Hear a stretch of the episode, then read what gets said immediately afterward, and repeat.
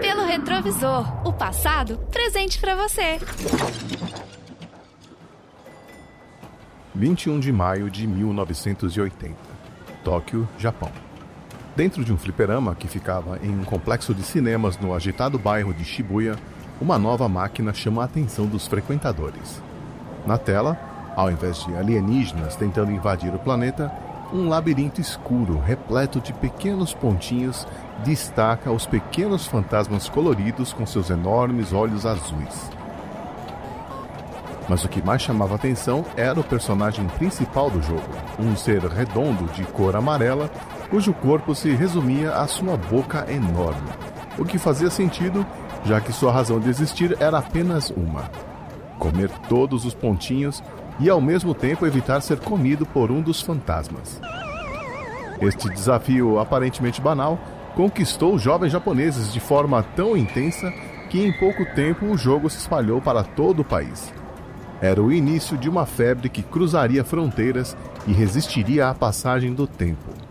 O mundo dos videogames jamais seria o mesmo após a chegada do jogo Pac-Man.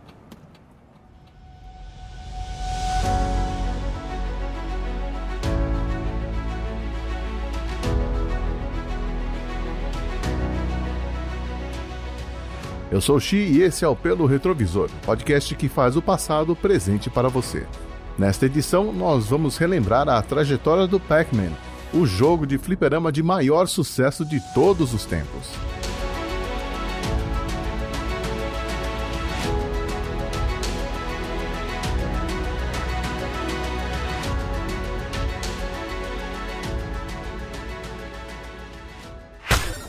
Retrovisor, o passado presente para você.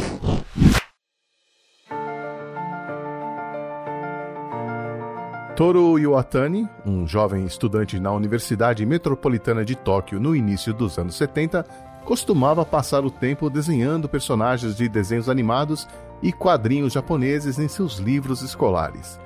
Entre eles, os seus favoritos: Gasparzinho, o Fantasminha Camarada, o Marinheiro Popeye e Kyutaro, do mangá Obake no Kyutaro.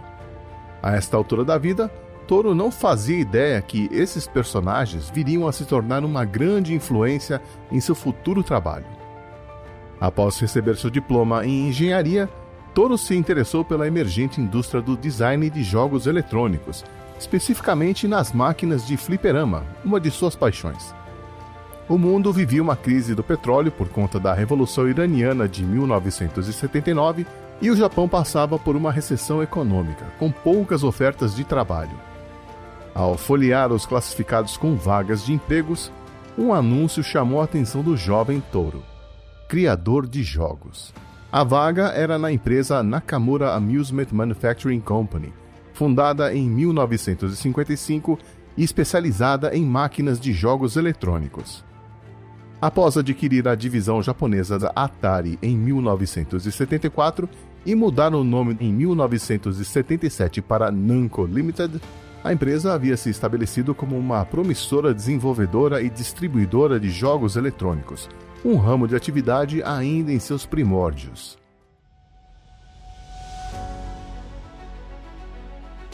Logo após ser contratado pela Namco, Toro ganhou de seu irmão Akira um livro que o influenciaria muito, Les Jeux les Hommes, de 1958, que trazia uma análise detalhada do que são considerados jogos o ato de jogar em si, seus significados e implicações.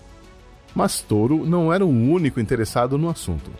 O próprio presidente da Namco, Masaya Nakamura, era fã das ideias expressas no livro Homo Ludens, o jogo como elemento da cultura, de Johan Huizinga, onde o autor explicava que os seres humanos têm naturalmente o desejo de jogar, de brincar. Toro sugeriu ao presidente que todos os funcionários deveriam ler esses livros. O jovem Toro, então com 22 anos de idade, teve uma grande decepção logo no primeiro dia de trabalho, ao descobrir que a Namco não produzia máquinas de fliperama, sua grande paixão. Mas ficou fascinado com o potencial que os jogos computadorizados tinham para substituir os jogos mecanizados de fliperama. Como a Namco havia adquirido os direitos autorais sobre a divisão japonesa da empresa Atari, eles podiam distribuir vários jogos da empresa americana no Japão, e obter uma grande vantagem de mercado perante a sua rival, a Sega Corporation. O sucesso nessa empreitada animou os executivos da Namco, que decidiram criar uma divisão para desenvolvimento de seus próprios videogames. Foi nessa divisão onde Toro deu seus primeiros passos profissionais como designer de jogos eletrônicos, mesmo sem ter conhecimento de programação de computadores. Era uma época maravilhosa para a criação de jogos, pois os desenvolvedores tinham carta branca para usar a criatividade nos conteúdos e nas histórias que poderiam ser contadas.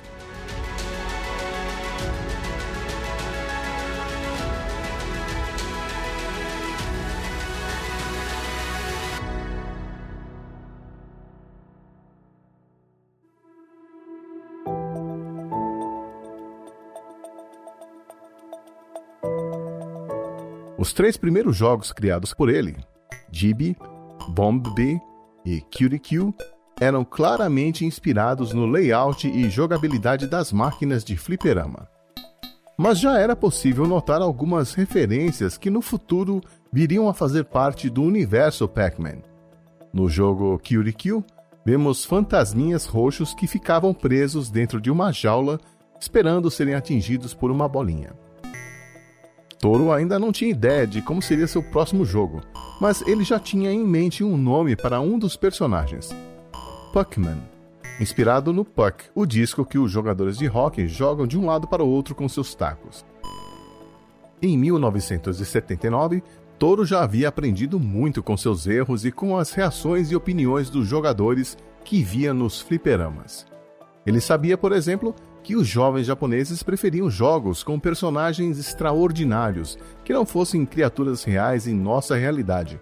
Uma preferência que ia de encontro com os cenários realistas dos jogos americanos, inspirados em corridas de carros, esportes e guerras. Toro também notou que as casas de fliperama não eram ambientes que incentivavam a interação social. A baixa iluminação não conseguia disfarçar a sujeira no chão e nas máquinas. A fraca ventilação não era capaz de dissipar o cheiro desagradável de suor e cigarros dos frequentadores, em sua maioria do sexo masculino. Toro acreditava que aumentar a presença feminina ajudaria a tornar as casas de fliperamas muito mais convidativas e levou algumas ideias para seus superiores.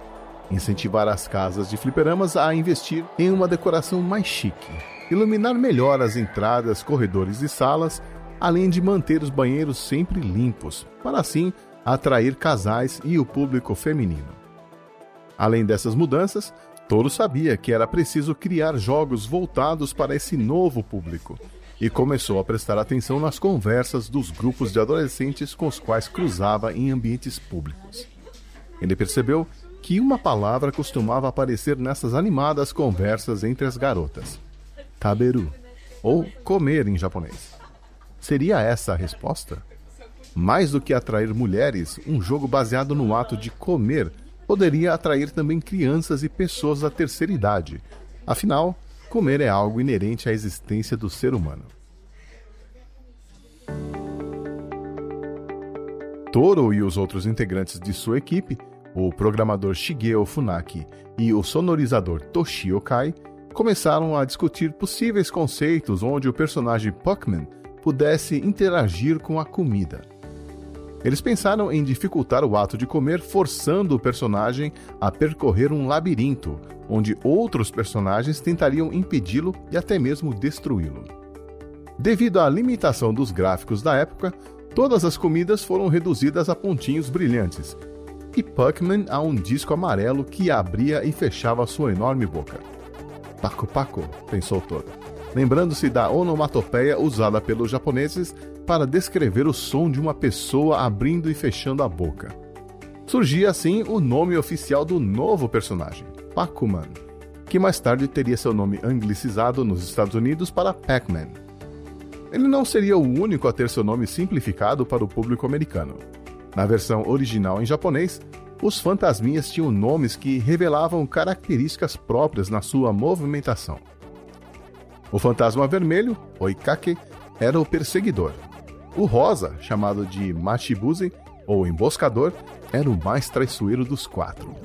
Completavam o time Kimagure, o indeciso fantasma azul, e aquele que parecia ser bobo, mas não era, Otoboke, o fantasma laranja. Nos Estados Unidos, eles foram simplesmente rebatizados de Blink Pink Ink e Clyde, um desperdício conceitual característico dos americanos, mas interessados no lado prático dos jogos. Completavam o jogo as pílulas energéticas que aumentavam o poder de Pac-Man, possibilitando a ele comer todos os fantasmas. Uma ideia inspirada na relação entre o espinafre e o personagem Popeye, e eventuais frutas que apareciam abaixo da casa dos fantasmas e que valiam muito mais do que os pontinhos brancos que preenchiam os corredores do labirinto. Os últimos detalhes a serem incluídos no jogo foram os efeitos sonoros, criados por Toshio Kai com a supervisão de Touro, que mastigava frutas e gargarejava de modo exagerado para mostrar como ele imaginava os sons que Pac-Man faria durante o jogo.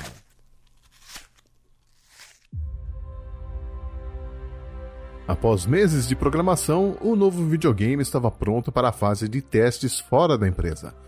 Máquinas de Pac-Man foram colocadas em uma casa de fliperama onde Toro e sua equipe ficariam discretamente observando as reações dos jogadores. O jogo em si não estava 100% finalizado, e essa sessão de testes tinha como objetivo detectar possíveis ajustes antes do lançamento oficial. Todos na equipe de desenvolvimento sorriram em alívio quando notaram que todas as garotas que jogavam Pac-Man ficavam extremamente animadas e gritavam de desespero toda vez que eram perseguidas pelos fantasminhas. Pac-Man era um sucesso e poucas semanas após seu lançamento oficial, tornou-se uma verdadeira febre. Em sua simplicidade e ingenuidade, o jogo se mostrou irresistível para a maioria dos novos frequentadores das casas de fliperama no Japão.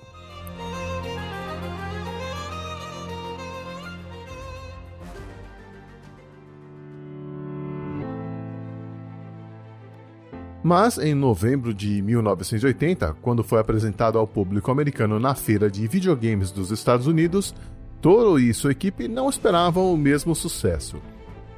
Mas a percepção de Toro de que havia um grande público que poderia se interessar pelos videogames caso eles fossem projetados e concebidos de forma diferente se mostrou verdadeira mais uma vez.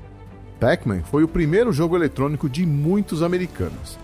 Naquele primeiro ano de vendas, 100 mil máquinas de Pac-Man foram vendidas em todo o território americano, arrecadando cerca de 8 milhões de dólares por semana em moedas de 25 centavos. No final de 1981, Pac-Man havia gerado um lucro de 1 bilhão de dólares para os donos de casas de fliperão. Tamanho sucesso levou o personagem a extrapolar os limites do labirinto do jogo e se tornar um desenho animado produzido pela Hanna-Barbera em 1982.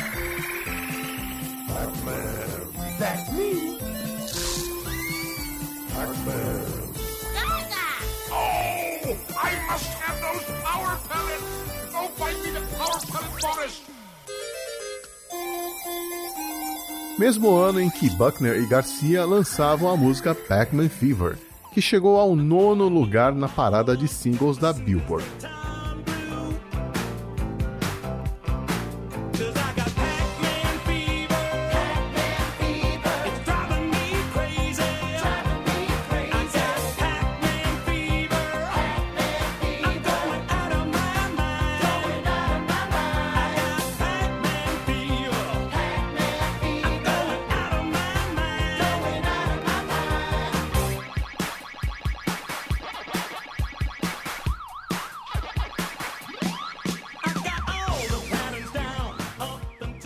Não é exagero dizer que a história dos jogos eletrônicos pode ser dividida entre antes e depois de Pac-Man. Além de popularizar os jogos com labirintos, ele também foi o primeiro videogame a usar o conceito de power-up, onde um item específico aumenta o poder, velocidade ou outra característica dos personagens. Pac-Man também foi o primeiro a dar inteligência artificial para os personagens, que reagiam conforme as ações do jogador. Pac-Man também foi o primeiro videogame centrado em um personagem principal, que assim se tornou o primeiro mascote dos games e que recentemente foi incluído no Salão da Fama dos Personagens da Comic Con.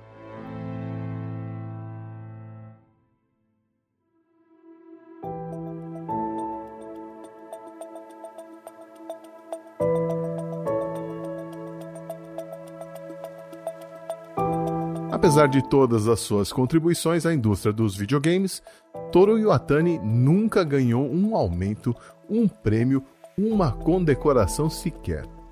Ele era apenas mais um funcionário da Namco, e assim continuou até que em 2004 descobriu uma nova paixão ao dar uma palestra sobre planejamento de games na Universidade Politécnica de Tóquio. Ajudar alunos talentosos e entusiasmados a entender os conceitos por trás da criação de jogos e desenvolvimento de personagens. Em março de 2007, Toro deixou a Namco definitivamente para se tornar professor em tempo integral no recém-formado Departamento de Criação de Jogos na Universidade Politécnica de Tóquio. Toru Iwatani é lembrado e reconhecido até hoje como um dos grandes inovadores dos jogos eletrônicos e pai do videogame de maior sucesso mundial de todos os tempos, em uma jornada que começou em 21 de maio de 1980.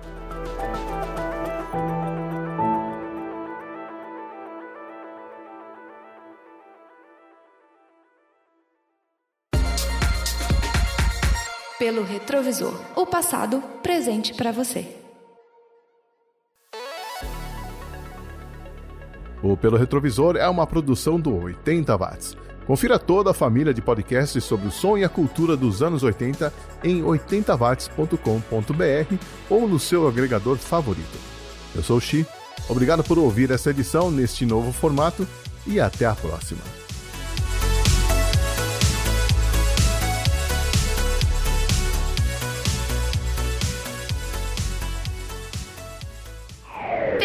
Retrovisor, o passado presente para você.